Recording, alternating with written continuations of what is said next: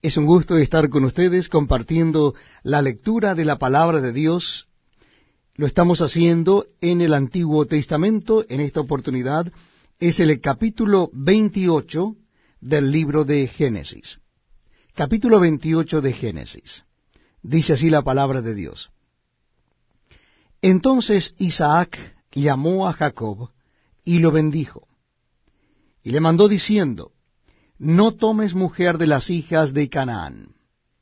Levántate, ve a Padán Aram a casa de Betuel, padre de tu madre, y toma allí mujer de las hijas de Labán, hermano de tu madre.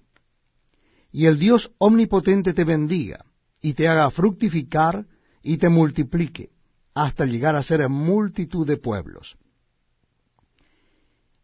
Y te dé la bendición de Abraham, y a tu descendencia contigo, para que heredes la tierra en que moras, que Dios dio a Abraham. Así envió Isaac a Jacob, el cual fue a Padán Aram, a Labam, hijo de Betuel arameo, hermano de Rebeca, madre de Jacob, y de Esaú. Y vio Esaú cómo Isaac había bendecido a Jacob, y le había enviado a Padán Aram para tomar para sí mujer de allí, y que cuando le bendijo le había mandado diciendo, no tomarás mujer de las hijas de Canaán. Y que Jacob había obedecido a su padre y a su madre, y se había ido a Padán Aram. Vio asimismo Esaú que las hijas de Canaán parecían mal a Isaac su padre. Y se fue Esaú a Ismael, y tomó para sí por mujer a Mahalat, hija de Ismael, hijo de Abraham, hermana de Nebaiot, además de sus otras mujeres. Salió pues Jacob de Beerseba y fue a Aram. Y llegó a un cierto lugar y durmió allí, porque ya el sol se había puesto, y tomó de las piedras de aquel paraje y puso a su cabecera, y se acostó en aquel lugar y soñó. Y aquí una escalera que estaba apoyada en tierra y su extremo tocaba en el cielo, y aquí ángeles de Dios que subían y descendían por ella. Y aquí Jehová estaba en lo alto de ella, el cual dijo, Yo soy Jehová, el Dios de Abraham tu padre, y el Dios de Isaac. La tierra en que estás acostado, te la daré a ti y a tu descendencia.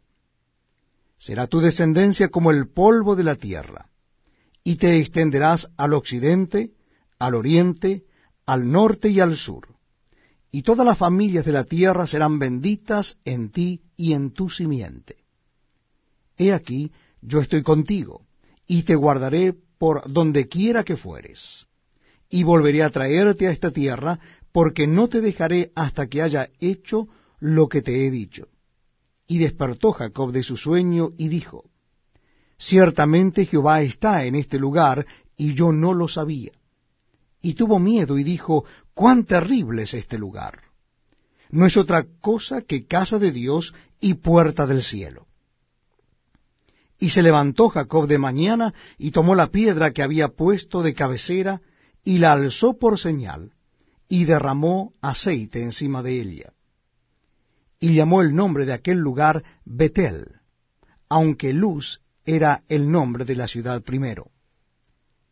E hizo Jacob voto diciendo, Si fuere Dios conmigo, y me guardare en este viaje en que voy, y me diere pan para comer y vestido para vestir, y si volviere en paz a casa de mi padre, Jehová será mi Dios. Y esta piedra